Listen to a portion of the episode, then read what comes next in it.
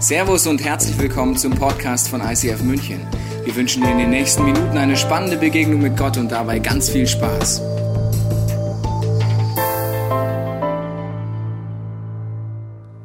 So, hallo zusammen. Wow. Ich möchte euch begrüßen in Deutschland, in Österreich, auch in der Schweiz. Was für ein crazy Woche haben wir alle hinter uns. Die Welt ist in einem Notzustand äh, wegen Coronavirus. Äh, ich bin jetzt seit 30 Jahren predigt zum allerersten Mal von einem leeren Publikum, also natürlich in, in, in der Halle, aber zum ersten Mal wir live durch die Kamera zu vielen Ländern. Und das ist das Coole, dass wir Optionen haben. Aber es ist ein bisschen komisch. Man muss sich ein bisschen daran gewöhnen, dass man nicht mehr die Hände schütteln kann, umarmen umarmen. Ich bin ja sehr ein emotioneller Mensch. Ich liebe Hugs und umarmen und küssen. Und für mich fällt das alles weg. Und stell dir mal vor, du wärst ein Italiener. Ich weiß nicht, die, die haben ein doppeltes Problem, Virus und dann nicht mehr umarmen. Das ist crazy. Meine Schwester wohnt in Italien und die haben mir gesagt, seit zwei Wochen leben die in einer Quarantäne. Die können nicht mehr rausgehen. Sie hat gesagt, es fühlt sich an wie einem Gefängnis. Und ihre Tochter, das heißt meine Nichte, ist hochschwanger und die muss äh, ihr Kind gebären alleine im Spital. Die darf nicht mal den Mann mitnehmen, weil das Spital ist überfüllt. Und wenn das Kind auf die Welt kommt, kann es nicht mal meiner, meiner Schwester zeigen. Also das sind Zustände, das kann man sich gar nicht vorstellen. Meine Mutter liegt im Spital seit drei Wochen. Die hat eine Lungenentzündung bekommen bekommen, schon vor dem Coronavirus, sondern einfach so eine Infekt und hat eine Operation gehabt und ist immer wieder im Spital, wieder raus, rein und raus, rein und raus. Und dann sagte äh, unsere Nichte von Italien auf, die kann ja nicht gut Deutsch, hat gesagt, komm schon Grossi, komm schon Grossi, das schaffst du. Sie ist ja erst 85 Jahre jung. Mit anderen Worten, komm, das kannst du, komm on Grossi. Also wir alle haben eine verschiedene Geschichte, es beschäftigt uns mega, mega. Und was eigentlich der Coronavirus bewirkt, ist nämlich Angst und Panik. Und ich möchte dir heute sagen, Angst ist nicht eine Eigenschaft Gottes. Respekt ist was anderes, aber Angst, das lähmt uns extrem. Und eine Krise kommt immer das hervor, was eigentlich schon lange da ist. Also wenn man Angst hat und Panik und man kauft alles ein, wie so Hamstereinkäufe, dann ist das etwas, was ganz tief und schon lange drin ist. Das ist eigentlich ein Anzeichen, ich kann Dinge und ich sollte Dinge unbedingt in meinem Leben ändern. Aber was das Krasse ist an diesem Virus, ist folgendes. Wir alle haben versteckte Götzen. Und das würden wir nicht so benennen, aber die Welt steht still. Jetzt überlegt ihr mal, ein Götze ist Sicherheit. Weil beim Coronavirus gibt es kein Medikament und das macht uns ängstlich, weil wir haben es nicht mehr unter Kontrolle. Aber überleg dir mal, wenn du Krebs hast, denkst du, ah, da gibt es eine Chemotherapie, aber die Überlebungschance ist auch nicht so groß. Aber wir haben das wie eine Bewusstsein, aber da gibt es etwas und bei diesem Virus gibt es nichts. Das heißt, dieser Götz von Sicherheit, der ist niedergefallen. Der Götz von Sport ist auch plötzlich weg. Plötzlich bleibt alle Sportarten still. Unsere, in der Schweiz gibt es keinen Eishockey-Meister dieses Jahr. Mein Team wäre, hätte gewonnen. Und dieses Jahr gibt es keinen Sieger, das hat es noch gar nicht gegeben. Also der Götze Sport, der Götze Unterhaltung, Kino, Restaurants, Bar und Partys ist alles weg. Der Götz von Urlaub und Ferien ist plötzlich weg. Man ist isoliert alleine zu Hause und plötzlich sind all diese unsichtbaren Götzen, wo doch ein Einfluss hat zu unserem Leben, sind plötzlich alle weg. Nur wegen einem Virus. Und was dann hervorkommt, ist oft erschreckend. Menschen haben Angst und Panik. Und das musst du gut zuhören, weil man sich nicht mehr umarmen darf und nicht mehr die Hände schütteln darf, ist die Pornoindustrie nach oben gegangen wie noch nie, weil Leute sind zu Hause und das Erste, was man macht, wenn man sich einsam, einsam, einsam fühlt, man holt sich irgendwas vom Internet runter und das finde ich mega, mega crazy und ich möchte euch sagen, das ist auch ein Moment, wo wir sagen, wir, können das besser. Es ist ein Moment, wo wir Dinge anpacken, auspacken, lösen, vergeben und sagen, Jesus, ich möchte mehr von dir als jemals zuvor. Lass uns mit mehr Hingabe aus dieser Krise rauskommen, als wir reingegangen sind. Sein tiefster Wunsch und nicht Pornokonsum oder was auch immer. Wenn die Götzen weg sind, wir können keine Champions League mehr suchen, äh, schauen, besser gesagt, suchen kannst schon, findest nicht mehr dann lasst uns die Bibel aufschlagen, lasst uns worshipen, lasst uns mal endlich den Menschen vergeben, wo wir schon lange mal endlich hätten vergeben sollen müssen. Weil das ist eine mega krasse Chance, weil überhaupt gibt es Streit, aber es kann eine Situation sein, wo Gott das umdreht und etwas Gutes aus dem entstehen wird. Und das ist mein tiefster Wunsch, weil die Freude an meinem Gott ist meine Stärke und nicht die Umstände. Die Umstände sind mal besser, mal schlechter, aber die Freude an Gott ist meine Stärke. Und mit meinem Gott kann ich auch Mauern überspringen. Das Thema ist, heißt heute, Gott ist mit dir. Und ich möchte dir sagen, wo auch immer du in deinem Leben drin bist, ob du eine Firma leitest, ob du selbstständig bist oder arbeitest, was auch immer, ich möchte dir heute zusprechen, Gott ist mit dir. Der gleiche Gott, der mit dir in deinen Siegen, in deinen Bergen ist, ist der gleiche Gott, der auch in deinen Tälern, in deinen tiefsten Niederlagen ist. Gott hat sich nicht verändert. Gott ist dir näher, als du denkst. Und diese Zusage brauchen wir unbedingt in unserem Leben. Weil ich möchte euch mitnehmen jetzt in das Pessach-Essen, äh, das Pessach-Fest besser gesagt. Und das war oft in so Häusern und das Setting ist much entscheidend, weil es ist zum ersten Mal stattgefunden in den zehn Plagen, die das Volk von Gott erlebte. In der Plage Nummer neun da musste oder war das Volk von Gott in diesen Häusern und es gab eine Finsternis. Und es ist so krass, dass während drei Tagen es nur da Licht gab, wo die Menschen an Gott glaubten. Und ich finde es ein ganz wunderschönes Bild für diese Zeit, weil in den ersten Plagen hatten die auch eine Seuche erlebt, eine Pestplage, Hungersnot. Die haben das alles miterlebt und mitgespürt. Da war Panik, da war Angst. Aber da, wo das Volk von Gott war, war eine Geborgenheit, einen Frieden, den man nicht sich erklären kann. Und ich wünsche uns, dass in diesen Momenten der Friede Gottes größer ist als alle Panik, als alle Angst, weil mein Leben steht in den Händen von diesem Gott im Himmel. Und ich finde es ein krasses Bild. Die Gegenwart Gottes beleuchtet und erleuchtet unser Leben. Und das war die neunte Plage, und da war noch kein Pesachessen. Sie waren noch immer in Ägypten. Sie waren noch immer versklavt. Und es ist ein Bild manchmal in unserem Leben, dass die Umstände sich nicht geändert haben. Und du auch nicht weißt, wann ist der Coronavirus zu Ende? Wie viele Tage wird es dunkel sein, respektive hier hell sein? Sie hatten keine Ahnung. Niemand von uns weiß, wie lange es geht. Aber was ich weiß, dass Gott mein Leben beleuchtet er ist mein Anker. Er ist meine feste Burg. Er ist der, der mein Leben in seinen Händen hält. Jeder Tag von meinem Leben ist im Buch Gottes eingetragen. Und das ist, gibt es für mich eine mega, mega Hoffnung. Also, das war die neunte Plage. Und bei der zehnten Plage sagte Gott, ich werde die Erstgeburt, werde ich umbringen. Und in der zehnten Plage hat Gott dem Volk von Gott gesagt, macht ein Pessachessen, bringt ein Schaf rein, feiert und macht euch ready, denn ich möchte euch befreien. Dieses Setting ist wichtig, dass wir es im Kopf haben, weil jetzt kommt Jesus Christus an einem ganz interessanten Tag auf den Plan. Genau an dem Tag, wo das Volk von Gott dieses Fest feiert, reitet Jesus mit einem Esel da gab es noch keine Autos, noch keine Teslas. Reitet Jesus mit einem Esel nach Jerusalem. Und genau an diesem Tag, das war das Pessachfest, haben die Juden ein Schaf gesucht. Oh, hier ist ein Schaf. Dann hat man ein Schaf gefunden und bevor man das nach Hause nahm, hat man das beim Priester kontrollieren lassen, ob es auch perfekt und fehlerlos ist.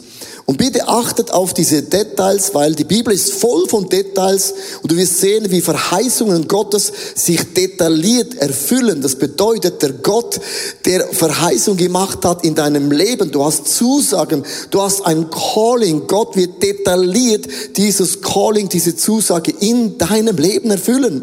Und darum nimmt es mit, weil sie mussten das kontrollieren und dann hat man es nach Hause gebracht. In dem Moment, reitet Jesus mit dem Esel nach Jerusalem. Die Leute rufen Hosanna, Hosanna. Mit anderen Worten, das heißt übersetzt, komm, greif doch endlich ein oder wir jubeln, weil wir wissen, du bist der Gott, du erlöst uns.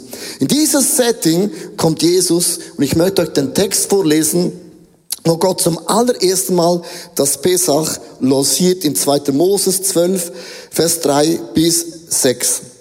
Am zehnten Tag dieses Monats soll jeder für seine Familie ein Lamm auserwählen, also sucht es.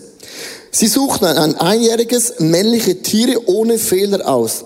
Bis zum 14. Tag, das heißt vier Tage später, und Jesus war vier Tage, ging es, bis er gekreuzigt wurde. Des ersten Monats müssen sie es gesondert halten. Dann sollen alle, die zur Gemeinschaft der Israeliten gehören, die ausgewählten Lämmer in der Abenddämmerung schlachten. Sie sollen etwas von dem Blut der Tiere in einer Schale auffangen und es am Pfosten und der oberen Türbalken der Häuser streichen, in denen sie das Lamm essen. Das war die zehnte Plage, losiert Gott das Pessach essen. Und jetzt achtet, im Vers 14 sagt Gott, das sollt ihr niemals vergessen. Wo auch immer du zuhörst, das darfst du nie in deinem Leben vergessen. Was Gott einmal getan hat, wird Gott wieder tun. Gott ist ein Gott, der gleiche gestern, heute bis in alle Ewigkeit. Vergisst es nicht. Darum feiert dies jedes Jahr an diesem Tag ein Fest für mich, dem Herrn. Dies gilt für euch und für all die kommenden Generationen. Jesus reitet da hinein und das ist dieses Sette. Und ich nehme euch ein bisschen mit in den Background. Was hat das bedeutet? Ein Opferlamm, erstens musste am zehnten Monat vom Nissan, musste das eigentlich gesucht werden. Das war immer am gleichen Tag, zur gleichen Zeit, seit Jahrhunderten.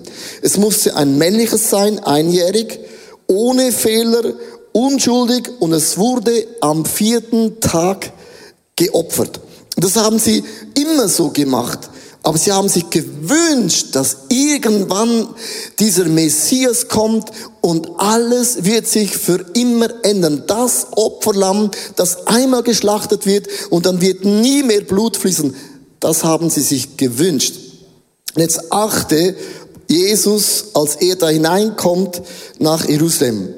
Jesus ist das Lamm Gottes und er wusste, ich werde mein Leben hingeben, für die Sünden von jedem von uns, von dir und mir. Wir nennen es heute nicht mehr Sünde, wir sagen, ich war nicht so professionell.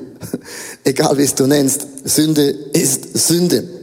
Das zweite, er war 33 Jahre alt, das heißt, einjährig bedeutete, das Lamm war nicht mehr klein, es war kein Teenager mehr, es war in der Mitte des Lebens. Und 33 ist genauso in der Mitte des Lebens in der damaligen Zeit gewesen. Es war ohne Fehler. Man fand an Jesus keinen Sünde, keinen Fehler. Und es musste unschuldig sein. Also, man hat dieses Lamm genommen und hat es dem Priester gezeigt und er hat es gecheckt, ob es wirklich fehlerlos war und dann konnte man das schlachten. Jetzt achte mal auf den Link von Jesus. Als man Jesus gefangen nahm, haben sie ihn vor vielen Leuten geführt. Der erste Person war gewesen Hannas. Sie brachten Jesus zu Hannas und sagten, äh, er ist schuldig. Und Hannas hat gesehen, also ich, ich sehe an Jesus nicht einen Fehler, hat ihn weitergeleitet zu Kephas. Das war der Hohenpriester, der hat gesagt, also Jesus, ich, ich sehe, ich sehe in Jesus keinen Fehler. Und hat ihn wieder weitergeschickt zu Pilatus. Und als Pilatus das erste Mal diesen Jesus sieht, sagt er, in meiner Meinung ist er unschuldig. Ich sehe nicht einen Fehler bei Jesus. Dann hatte man ihn ein zweites Mal geschickt und dann sagt Pilatus, ich wasche meine Hände in Unschuld, ich sehe nicht einen Fehler an Jesus. Und dann hat er ihn zum Herodes geschickt und weiß, was Herodes sagte? Jesus ist unschuldig. Ist es nicht krass? Sie mussten das Lamm checken im Tempel. Und Jesus wurde vor vier Instanzen als unschuldig deklariert. Mit anderen Worten, das Wort vom Alten Testament hat sich in Jesus dermaßen extrem auf den Punkt, auf das Komma, auf den Millimeter erfüllt. Der gleiche genaue Gott ist auch so genau in deinem Leben. Der hat deine Träume, deine Visionen, deine Wünsche, dein Calling, die Verheißung hat Gott nicht vergessen. Gott notiert sich Dinge bis in das Detail. Und dann das letzte in diesem Auflistung ist, sie, Jesus ist gestorben am vierten Tag an diesem Kreuz. Und jetzt kommt die Frage, warum ist Jesus mit einem Esel eingeritten? Und wenn man einen Esel von oben betrachtet, hat es ein hochinteressantes Muster. Da ist ein Kreuz drauf. Und Jesus, als die Leute riefen Hosianna, wusste Jesus, ich bin das Lamm Gottes, das für einmal geschlachtet wird, für all eure Sünden, bewusst oder unbewusst. Und ich werde das letzte Mal Blut fließen lassen. Und dann ist das immer und immer und immer vorbei. Was ich faszinierend finde, sind verschiedene Aspekte, aber ein Aspekt für mich ist das, wie sich das Alte Testament, die Voraussagung so detailliert erfüllt haben, heißt für mich heute mit diesem Coronavirus, mein Leben ist in den Händen Gottes. Und es geschieht nichts, es sei denn, Gott lässt es zu. Und das gibt Geborgenheit, das gibt Vertrauen. Ich weiß, Gott trägt mein Leben. Und dann haben das Volk von Gott musste dann dieses Lamm nach Hause bringen. Also, getestet, Warentest, okay, und haben es dann nach Hause gebracht. Und dieses Lamm war für vier Tage mitten unter uns. Mit anderen Worten, Gott war mit ihnen. So. Merkst du schon das erste Problem? Es braucht Raum. Alles ist eng zu Hause. Computer, Fußball, Eishockey. Aber alles, es braucht Raum. So. Und dieses Lamm war dann für vier Tage mitten in ihrer Wohnung. vier Tage hast du nicht Goldfische, kein ha Hamster, sondern wer von euch hatte schon mal ein Schaf zu Hause in deiner Wohnung? Das ist was ganz anderes als Goldfische, weil die vergessen immer. Aber ein Lamm, wenn es da ist, es braucht Raum. Und sie haben Raum geschaffen für dieses Lamm. Und der Coronavirus hat plötzlich Raum in deine Agenda hinein graviert. Du hast plötzlich kein Kino mehr, kein Fußball mehr, kein Eishockey mehr, kein Restaurant mehr, nichts mehr. Plötzlich hast du Raum. Und meine Frage ist an uns, was machst du mit dieser Zeit, mit diesem Raum? Für mich ähm, bedeutet das, wir hatten eine Worship-Tour geplant und ich hatte verschiedene Konferenzen, wo ich eingeladen gewesen bin. Und da ist noch eine Amerikareise wäre da noch gewesen und so. Und ich merke plötzlich, alles wird gestrichen, gestrichen, gestrichen, gestrichen, gestrichen und gestrichen. Und das macht etwas in deiner Seele. Und ich habe gemerkt, entweder lasse ich mich leiten von, ich bin ein Opfer von diesem Coronavirus oder ich sage, hey, das ist eine mega Chance. Ich kann Dinge nochmals tun, die ich noch nie getan habe. Also lass uns kreativ und innovativ sein mit dem Heiligen Geist. Wir sind keine Opfer. Wir sind nicht der Schwanz. Wir sind der Kopf. Gott kann uns Ideen geben, die wir noch nie in unserem Leben hatten. Und dann hatte ich so eine Nacht, wo ich dann um vier Uhr morgens aufgewacht bin und ich war hellwach und ich hatte so eine, eine, einen Moment mit dem Heiligen Geist, kann es nicht anders sagen, wo Gott hat gesagt, hey, diese nächsten Wochen sind eine Riesenchance in der Kirchengeschichte.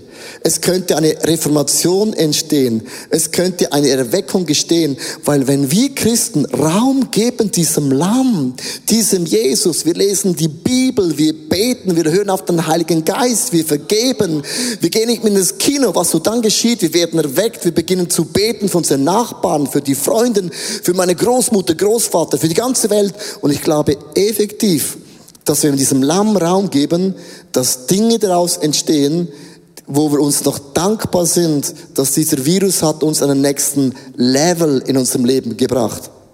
9-11 vor vielen Jahren, logisch, man kann sich vergleichen mit dem Coronavirus, das war kurz und schmerzhaft, Aber dennoch hat man gesagt, in Amerika nach diesem 9-11-Woche waren die Kirchen dreimal größer, dreimal mehr Besucher als vorhin und es ging nie mehr runter. Weil oft ist eine Krise ein Moment, wo Menschen merken, wir haben das Leben gar nicht unter Kontrolle. Wir können es gar nicht steuern. Darum gib diesem Lamm in deinem Leben Platz. Und dann das Zweite, was geschieht, ist, wenn du das Lamm zu Hause hast, ich sag dir was, noch vier Tagen, deine Kleider riechen nach Lamm. Nicht Gucci, nicht Prada, diese Produkte, sondern dein Körper, deine Kleider riechen nach Lamm. Das heißt, wenn wir Raum schaffen, Jesus, dann wirst du nach vier Tagen duften nach Jesus. Das heißt, du gehst in deine Firma mit Maske oder ohne Maske und Leute sagen, oh, was ist da mit dir los? Du, du duftest nach Lamm. Du sagst, ja, ich war auch zusammen mit dem Lamm. Vier Tage, ich habe Raum gemacht, kein Fußball, kein Eishockey, nichts. Und jetzt lämmel ich ein bisschen und du duftest nach diesem Jesus. Verstehst du, wenn nach Jesus duftest, was dann geschieht, ist das Reich Gottes beginnt in uns wirksam zu werden. Und dieses Reich Gottes kann nichts auf dieser Welt stoppen. Die neun Plagen, die schon da gewesen sind, hat das Volk von Gott gewusst. Wenn das Lamm bei uns ist, haben wir erstens Licht und die anderen nicht. Und dann haben wir das Lamm eine Hoffnung. Wir sind ready to go für ein Wunder. Merkst du, wenn du mit Jesus Zeit verbringst, beginnst du zu lämmeln. Das heißt, du wirst ähnlicher werden wie Jesus und das Reich von Gott wird in dir stärker als vor dem Coronavirus.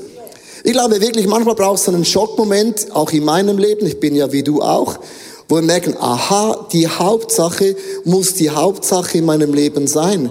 Und die Hauptsache ist Jesus. Die Hauptsache sind nicht Finanzen, sind nicht meinen Job. Natürlich ist es nicht unwichtig, aber es ist und bleibt dieser Jesus. Und wenn das Reich von Gott Jesus in uns hineinkommt, dann gibt es keine Grenzen mehr. In Lukas Kapitel 4, Vers 8 steht geschrieben, und ich möchte dieses Reich Gottes, das Lernen uns ganz kurz erklären.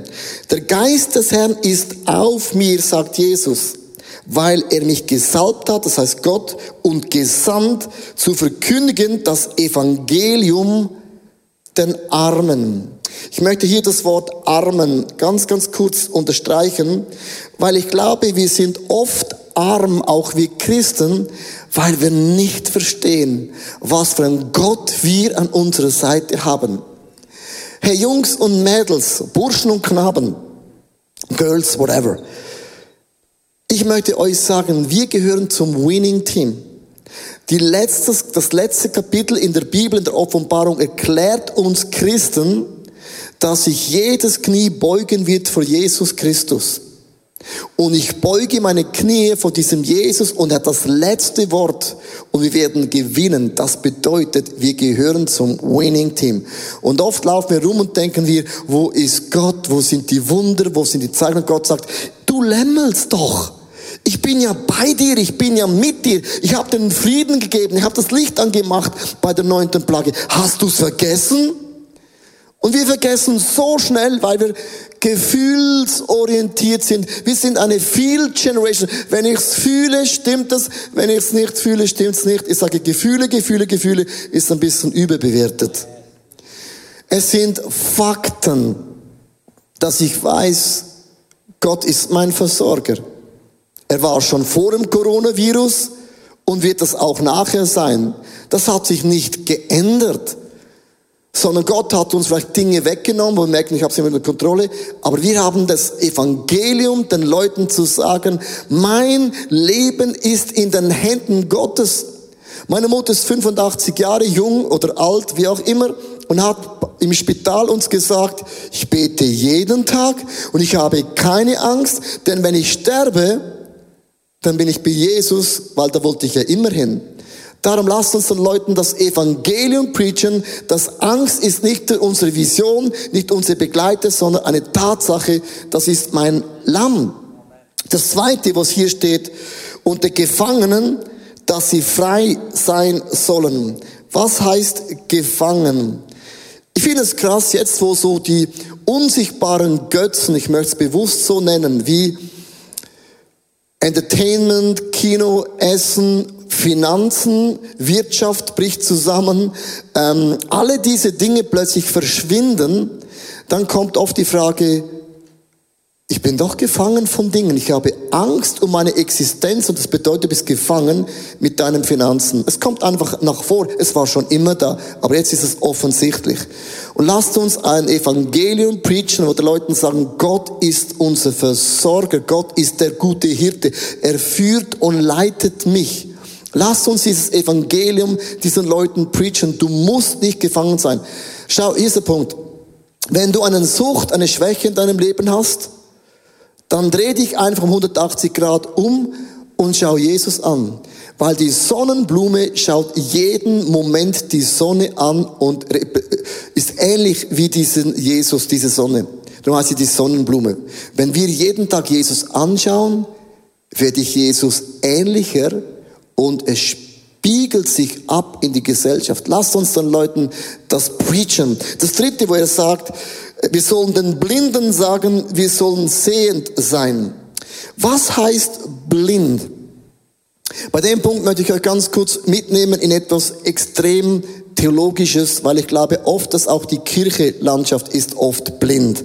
Oft sind Menschen blind, weil sie es nicht sehen, aber oft sind wir gläubig und wir sehen und sehen doch nicht. Ich habe vor vielen Jahren etwas erlebt und das hat unsere Church bis heute verändert. Und zwar vor vielen Jahren hatte ICF eine auch finanzielle Durchstrecke. Wir waren in England und da war ein Pastor da, der gesagt, wir müssen aufhören, wir haben kein Geld mehr, wir müssen die Kirche schließen. Und dann sind alle Leute nach vorne gestimmt, wir haben gebetet, wie das Feuer und den Himmel und gesungen und gemacht und getan und You're the God of miracles, we believe in you. Und dann sagte Gott zu mir, was machst du? Ich habe gesagt, ich bete zu dir. Gott hat gesagt, das ist kein Gebet. Was meinst du mit dem? Ich bete, dass du Geld gibst. Und Gott hat gesagt, das ist kein Gebet. Solange du Geld in einem Portemonnaie hast, bist du das Wunder. Und ich habe das Gebet unterbrochen, das war extrem sportlich. Und habe gesagt, Jungs und Mädels, wir sind das Wunder. Wir sind blind. Wir beten Gott für Geld, Finanzen, dabei haben wir es. Und dann haben wir 30.000 Euros oder Dollars ungefähr, haben wir nach England geschickt, in eine Kirche, die wir nicht kennen, nie gewesen sind einfach gegeben und ich hatte ein Wort, das ich euch heute prophetisch in allen Locations sagen möchte, ob du eine Firma hast, was auch immer. If you have a need, plant a seed. Wenn du eine Not hast in der Situation, dass du Hamster-Einkäufe machst, Angst hast für deine Finanzen, genügt es einem halben Jahr, dann pflanze jetzt einen Samen. Wir haben 30.000 Dollar oder Euro gespendet in einer Zeit, wo wir das Geld auch gebraucht hätten. Und nur 18 Monate später haben über 26 Kirchen auf der ganzen Welt uns gegen die ähm, 400.000 Euro gespendet für unser neues Gebäude. Und ich möchte dir jetzt sagen, wenn du denkst, oh, jetzt muss ich Geld sparen, weil man weiß nicht, was kommt, ist das total die falsche Einstellung, dann bist du blind. Weil jetzt, wo eine Not ist, sagt die Bibel, if you have a need, plant a seed. Hast du eine Not, pflanze jetzt ein Samengut. Ich möchte einen Slide zeigen. Das ist much entscheidend, ob du siehst geistlich oder ob du doch auch blind bist und gläubig bist. Und zwar ganz, ganz einfach. Es ist das Bild, wenn man sät, sagt Jesus, dann ist die Ernte 30, 60 und 100-fach. Ich möchte euch wirklich jetzt challengen, ich challenge auch mich, großzügig zu sein. Und ich mache hier heute ein Statement. Wir werden in dieser Woche den größten Geldbetrag in eine Organisation spenden, das wir jemals gespendet haben. Weißt du warum? Wir haben eine Not. Uns werden viele Kollekten ausfallen. Und ich habe mich entschieden in dieser Woche, einen Betrag zu geben, der uns wehtut. Weil es ein Statement zu Gott und zu der Church, we have a need. Aber wir pflanzen jetzt ein Samengut und vertrauen, dass du Gott ein Wunder machst. Und ich möchte dich wirklich herausfordern, zu sehen, wie Gott sieht. Und das vierte, wo es hier heißt, die, die zerschlagenen sind, zur Freiheit. Zerschlagen bedeutet für uns vielleicht, ist dein Urlaub gestrichen. Unser Urlaub ist gestrichen. Bin zerschlagen. Es war, ich habe mich gefreut. Schakala weg. Ja, es ist weg. Viele von uns sind geschlagen. Deine Firma ist angeschlagen. Es tut weh. Du hast keine Hoffnung, keine Perspektive. Wie soll ich den nächsten Monat überleben? Viele von uns sind zerschlagen. Aber ich möchte euch sagen, Gott ist mit uns. Wir lämmeln. Wir haben eine Hoffnung. Gott trägt uns. Gott versorgt uns. Gott lässt uns nie im Stich. Wir sind mit dem Blut Gottes gezeichnet. Wir sind nicht geschlagen. Wir haben eine Hoffnung. Und ich glaube, dass die ganze Situation mehr Jesus, mehr Lamm rausbringen wird als jemals zuvor. Weißt du, als Jesus eingeritten ist, an diesem Tag, wo sie das Lamm gesucht haben, waren die Leute so wild und so laut und vielleicht bist du so wild und so laut und so ein Power und haben gesagt, Jesus sagt deinen Jüngern, sie sollen mal endlich runterkommen. Und dann sagt Jesus in Lukas 19, Vers 40, glaubt ihr mir, wenn sie schweigen, dann werden die Steine am Weg schreien. Ey, liebe Leute, lasst uns schreien für Jesus. Lasst uns glauben, dass dieses eine Season ist, wo Erweckung, wo Reformation ausbrechen wird, die ohne das gar nicht möglich gewesen wäre. Ich möchte enden mit dem Bibelvers aus Matthäus 16, Vers 18. Und ich sage dir auch, du bist Petrus, auf diesen Fels will ich meine Gemeinde bauen. Und jetzt höre zu. Und die Pforten der Hölle sollen sie nicht überwältigen. Kein Virus, Corona kann jemals das Reich von Gott stoppen. Es ist unmöglich. Und lass uns diese Zeit nutzen, um mit offenen Augen, mit der Kraft Gottes nach vorne zu gehen und Reformation und Erweckung lancieren, dass ohne das nicht möglich gewesen wäre. Darf ich dich, wo immer du bist, ganz kurz einladen, deine Augen zu schließen. Und ich möchte dich einfach bitten, halte für einen Moment dieses Lamm in deinen Händen. Und während ich das Lamm in meinen Händen halte, mag um mich herum alles zerbrechen. Fußball ist nicht mehr da, Wirtschaft ist crazy. Wir haben Angst vom Sterben. Einkaufsläden sind leer. Kinos sind geschlossen. Alles ist nicht mehr da. Aber weißt du, was noch da ist?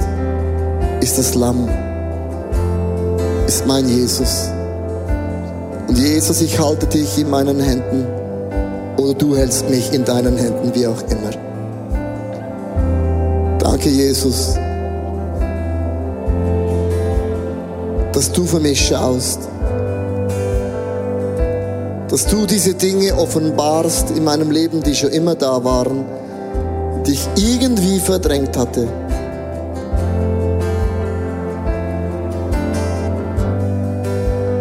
Komm, Jesus. Du gibst mir Mut.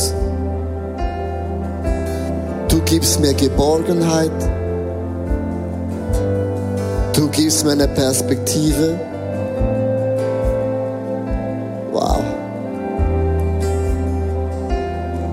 Nicht alleine. Du läufst nie alleine. Ich möchte dich bitten, ruf dir das zu. Sag dem Geist der Angst, du gehörst nicht zu meinem Leben. Sag dem Geist der Panik, du bestimmst nicht mehr meine Gedanken. Du darfst nicht meine Gefühle losieren, sondern ich halte meinen Jesus.